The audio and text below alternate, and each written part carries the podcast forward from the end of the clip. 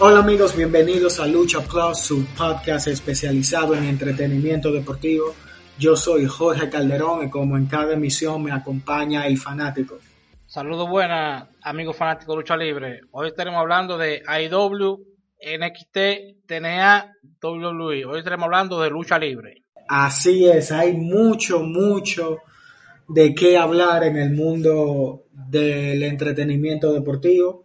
Como todos sabemos, el pasado domingo tuvimos el evento de Revolution en AEW, que para mí llenó las expectativas. ¿Qué opina usted, fanático? Sí, fue un buen evento, buena lucha. Creo que hasta ahora ha sido el mejor evento de, AEW. Lamentablemente el final lo dañó, pero a nivel de lucha, todas fueron muy buenas luchas en su mayoría. Sí, sí, los John Bucks contra Jericho y MJF, muy buena lucha. También incluso la, lucha de escaleras donde debutó el All Eagle, Ethan, muy buena lucha, aunque no entendía bien el significado del, círculo en verdad, pero fue muy buen encuentro. Sí, el evento fue muy, para hacer una lucha de escalera fue normal, pero a nivel de lucha fue, hubieron un grande movimiento.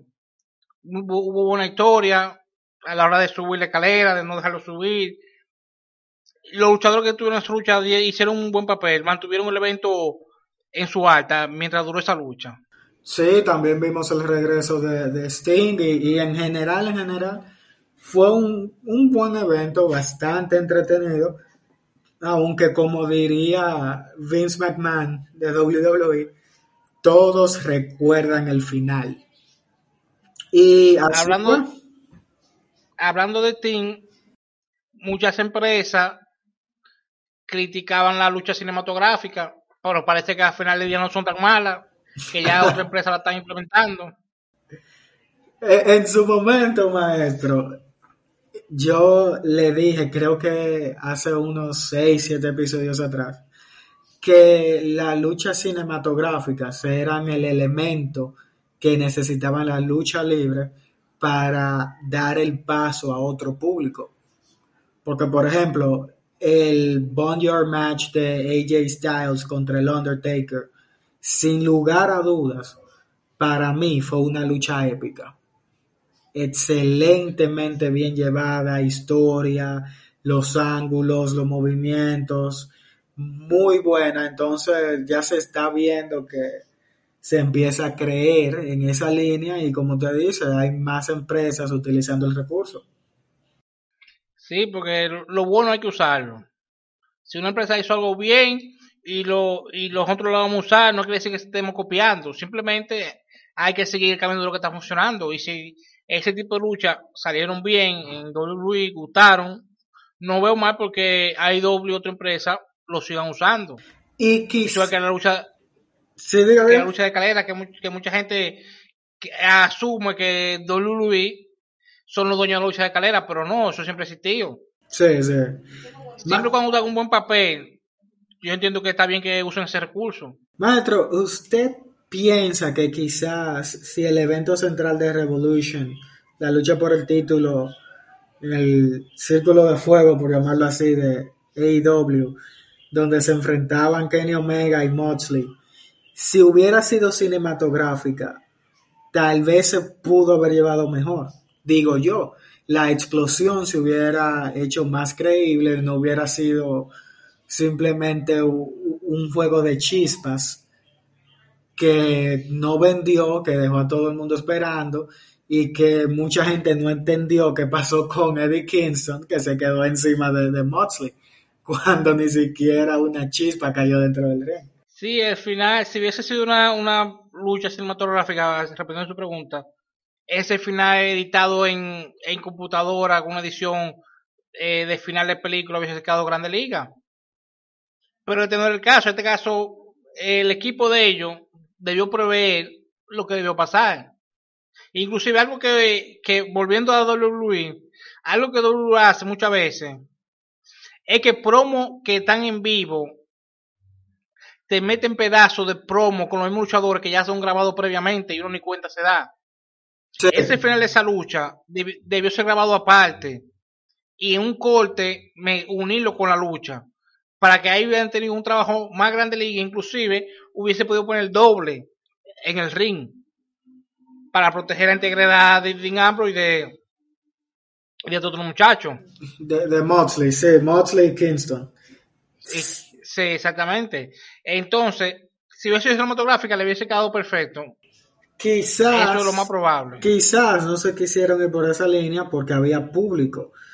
Pero yo siento la, mayoría del público que estaba ahí era relacionado y llegado a la empresa. Yo siento que se pudieron cuidar mejor y por lo menos el final hacerlo cinematográfico para darle el final épico que el evento merecía, porque la lucha fue sangrienta, 30 minutos del tú me das, yo te doy, fuego, fue, fue una señora lucha, bien violenta, buena movida, bien llevada, altas y bajas, pero el final, todo el mundo se, se queja del final, fueron el hazme reír durante todo el lunes por lo mismo y, desde entonces, entonces ayer lo quisieron antes, antes de irnos antes de irnos a lo que pasó este miércoles lo que más lo, lo, lo hundió a ellos fue que Tony Khan intentó justificarse Sí, sí. Eh, eh, el mismo día del evento diciendo que no, que que el público, si quería que lo mataran, no. No queríamos que mataran a los luchadores arriba del ring, sino que era un buen final. Entonces, esa justificación de Tony Khan da a ver que eso era lo que ellos estaban esperando desde el principio. Por eso fue que ahora el miércoles tuvieron que venir a parodiar, porque nadie, ni siquiera sus amiguitos que lo vienen defendiendo, como Hugo Sabino y compañía, y Dave ni siquiera ellos pudieron mete la mano esta vez porque le quedó malísimo. Entonces vinieron con lo que usted dice, con una parodia este miércoles. Sí, Kingston justificando problemas de ansiedad, que por eso se desmayó. Pero en verdad pienso que, que eso le quitó tanto a un evento que para mí, para mí, iba de por lo menos cuatro o cinco estrellas. En verdad, muy buen evento, buena lucha, las historias bien llevadas que es algo en lo que a veces carece un poquito, pero fue un evento de maravilla que lástima va a ser siempre recordado por la explosión que no sucedió. Y aparte de la explosión, otro tema por el que sería recordado sería por el señor Christian Cage. ¿Qué le digo de, ese jovencito? ¿Qué le podemos decir de ese jovencito? no suma nada a IW, se lo dijimos desde el principio. Esta clase de luchadores a IW en realidad ni siquiera le conviene. Talento viejo. Un talento, son talentos viejos. Son talentos, viejos que no van a aportar. Que van a oír a eso de que ese señor va a buscar el título máximo de IW. Con tantos talentos jóvenes que ellos tienen ahí. No, y contra un Kenny Omega que sin lugar a dudas en los últimos 10 años ha sido de los 10 mejores luchadores en todo, en todo el mundo, donde sea que ha llegado a conquistado. Entonces, ¿qué, ¿qué le puedo decir? Encuentro bien la movida porque de cierta manera Christian tiene cosas que aportar. No es el mejor en el micrófono, no es el más técnico, no es aéreo, pero sabe trabajar, sabe conectar y eso puede beneficiar a AEW. Ahora bien, él intenta ir contra Kenny Omega, pero hay que recordar que en la última edición de Impact se pactó una lucha de unificación entre Muse y el campeón de Impact, que es eh, Rick Swan. Muse ostenta el campeón mundial de TNA Luego de esta lucha habrá un solo título y el ganador va en una lucha título contra título contra Kenny Omega en un pago por ver de TNA. Entonces, ¿cómo entra Christian a este atractivo? Se estarían desarrollando dos historias paralelas que una puede afectarle a la otra. Puede hacer caso, como ya Christian tiene historia en TNA, que sea un infiltrado y al final haga que sea un luchador de TNA que se quede con ese título ¿No le parece buena esa movida? Es riesgoso, es muy riesgoso, porque ahora mismo, con toda la alabanza que le da a su amigo Sabinovich y Dave Meltzer y compañía a AEW, yo no veo bien que su título máximo pase a otra compañía. Creo que con eso pierde valor. Veo más factible que Kenny Omega salga con el título de TNA y, y defienda ambos títulos en AEW para luego que se dé el cambio y que Christian gane el de TNA y pase a los martes. Lo, lo, vería un poquito más, más factible por el hecho de que ya Christian tiene historia ahí. Sí, sí, eso lo, eh, yo lo que veo a Christian al final del año en TNA. Porque el hace en AEW no le sumaría nada en TNA ya con la historia que él tiene, un título mediano, puede tenerlo ahí, puede estar rodeado siempre ahí de luchas titulares, sin, sin ganar los títulos, claro está, pero en AEW no, no hay cabida para él en este preciso momento. Es que hay mucho talento, vea, Orange Cassidy, eh, Jungle Boy, eh, Rey Phoenix, que para mí el mejor mexicano aéreo en el negocio ahora mismo. Eh, hay demasiado que se puede utilizar. Entonces, recurrir en el talento viejo, yo, yo pienso que eso sería repetir errores que otras empresas, ya como por ejemplo la misma WWE, ha cometido y que a veces vuelve, vuelve a cometer. Yo, yo pienso que sería mejor impulsar un talento joven como el mismo Jungle Boy o, incluso Orange Cassidy que, que tiene una presencia, tiene un, un, aura increíble cada vez que sale al, al cuadrilátero y no caer en Christian, que siempre fue un jugador de segundo plano, el reemplazo de Edge. Exactamente. Ellos tienen buenos luchadores ahí, tienen mucho, sobre todo AEW es el roster más joven que hay, pero no le están dando cabida, iniciando no están dando cabida. Es algo que deben cambiar.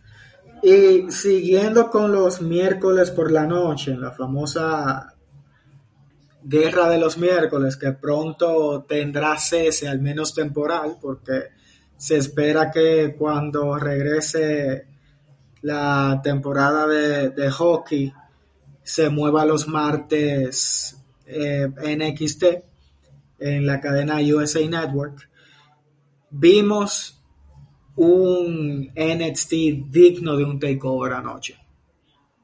¿Qué usted opina? Sí, hubieron que un corte a la lucha, pero hubieron luchas que son que si usted la ve cree que está en over.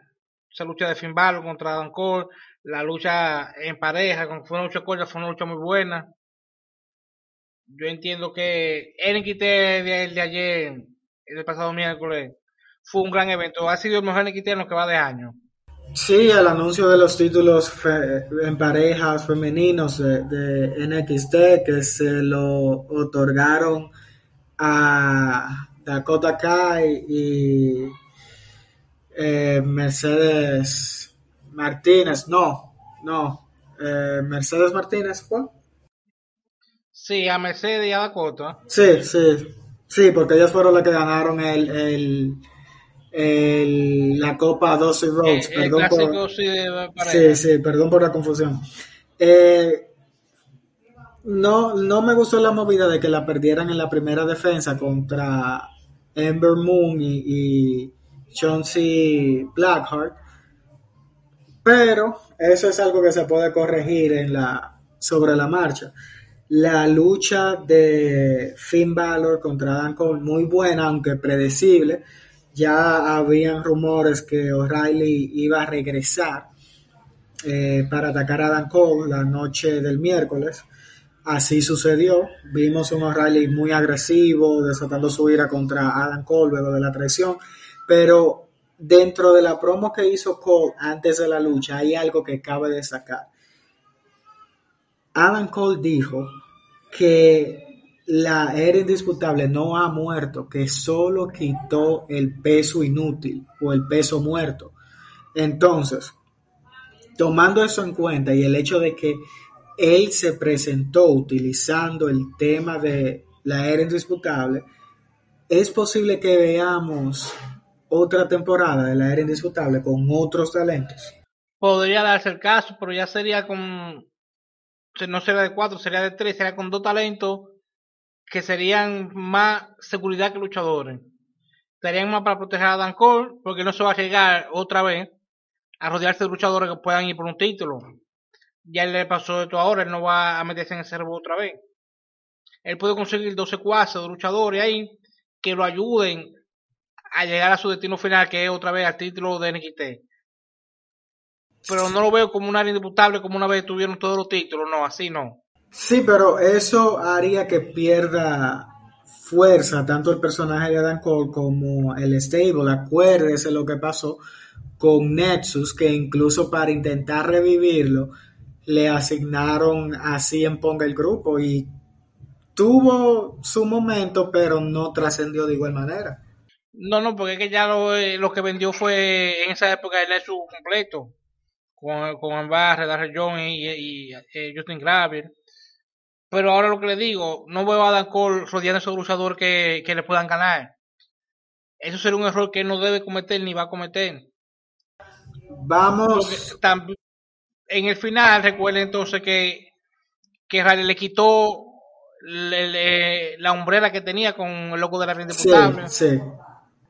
Aquí hay mucho de donde, de donde tomar. Es obvio que viene esa rivalidad de Adam Cole contra sus ex compañeros.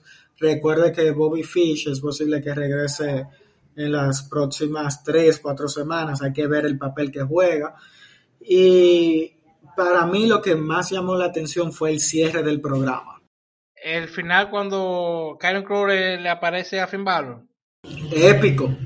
Fue un gran final, una toma de cámara increíble. No, no esperaba yo ese final. Esperaba que alguien saliera de la rampa, pero nunca que hubiera alguien al lado de Finn Balor encima del ring. Excelente final, ya.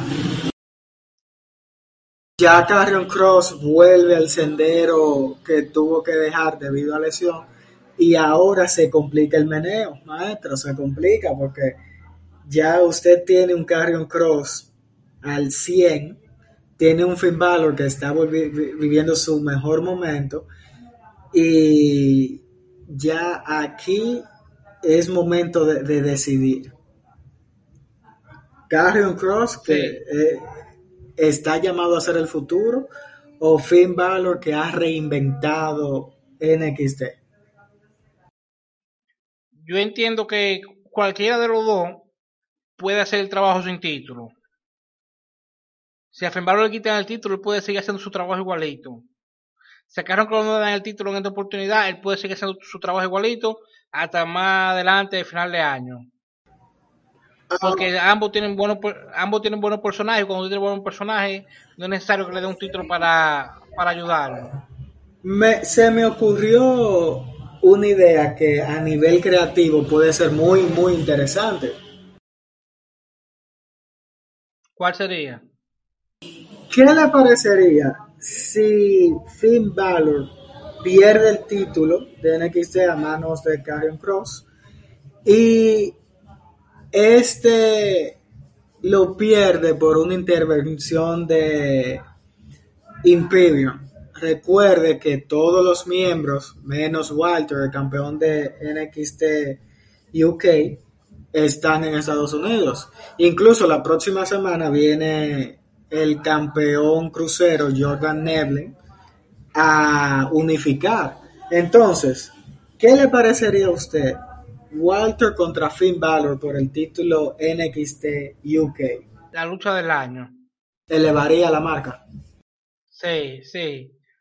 Vamos, será el trabajo de Finn Balor entonces. Eh, hacer trabajo en, en, en, Reino Unido, el mismo trabajo que hizo aquí con NXT. Sí, sí, ya con anuncios de un posible NXT Japón, incluso México, creo que sería la movida Finn Balor, una figura conocida en Europa. Creo que sería, sería la movida para darle ese empujoncito que le hace falta todavía a la marca, porque sí, es muy buena, tiene talento, pero le hace falta una figura que los guíe. ¿Y quién mejor que Finn Balor? Sí, Finn Balor ha demostrado que, no es que está joven, pero ha demostrado en su corto tiempo que que un líder y puede llevar la marca que le pongan la puede llevar a un siguiente nivel como lo ha hecho con, con NXT. Sí, sí, es un líder y sabe guiar. Maestro, hablando de guía, actualmente veo el título de WWE sin un norte. No sé qué va a pasar con ese título de Bobby Lashley, contra quién lo va a defender en WrestleMania, si van a dejar definirlo luego del evento Fastlane, que será el próximo 21 de marzo, pero lo veo como en el limbo. ¿Qué está pasando con los creativos de, de Raw? ¿Qué es lo que pasa? Ellos están esperando que la ciudad anuncie que ya pueden meter más público. Ya con, si ellos pueden meter 40 mil, 45 mil personas en el estadio, es seguro que Rollins estaría de regreso para defender, para que Bobby Lashley defienda su, defienda su, título, su título contra él. Pero si ese no es el caso, sería una triple amenaza. Sheamus, Drew McIntyre y Bobby Lashley. Donde yo veo como seguro ganador a Bobby Lashley. Sería lo lógico para darle un reinado creíble y su momento de WrestleMania que se lo merece. Pero yo creo que están dejando que pase demasiado tiempo, maestro. Ya estamos hablando que falta menos de un mes para WrestleMania y ya las luchas principales de SmackDown están pactadas. Está pasando lo mismo con el título de WWE que con el título femenino de Raw. El problema parece estar en el equipo creativo de los lunes, que no tienen un norte. Al principio que entiendo que eh, estaba programado que perdiera el título eh, a manos de, de la sureña para, para que lo defendiera eh, ante Charlotte Flair. No pasó porque está embarazada y no se sabe el norte que tiene el título. Eh, es que a ellos le, le han caído los palitos porque Asuka está lesionada también. Sí, entonces Lacey Evans, que estaba llamada a ganar el título, eh, a ganar el título a Asuka y, defenderlo en WrestleMania contra, contra Charlotte Flair, embarazada. Entonces, no, no veo un norte ahí. Quizás la movida sea la siguiente. Esperar el regreso de Rhea Ripley o el debut en, en Raw de Rhea Ripley y hacer la revancha de WrestleMania del año pasado. Poner a Rhea Ripley a ganarle el título femenino de Raw a Charlotte Flair. Usted ya ve a, a Rhea Ripley lista para hacer, para comandar Raw. Si no está lista, tendrá que alistarse en el camino, porque está llamada a ser el futuro, tiene la imagen, tiene el carisma, tiene la técnica, tiene la, la, la promo en el micrófono, entonces, si todavía no está lista, tiene que hacer su diligencia, maestro, tiene que meterse en el microondas y darse dos minutos entonces, para que esté caliente más rápido que ya. A nivel de lucha ya está lista. Yo eh, lo que quiero verla es a nivel de promo, porque una campeona necesita promo. Necesita ese micrófono para que re- respalde, porque no puede luchar toda la semana un campeón. Pero si tiene buena promo, puede durar dos o tres meses como campeón. Porque por hay como muchos campeones que no, no, no resisten el título. Eh, ¿Qué le puedo decir? Pero aquí en el título femenil se ve un norte más claro, se, se ve, se ven las opciones, pero con el título de WWE estamos bajo una suposición de que vuelva Brock Lesnar, tan hipócrita que es la gente, maestro, luego de que decían Brock Lesnar no defiende el título, ¿qué busca Brock Lesnar con un título?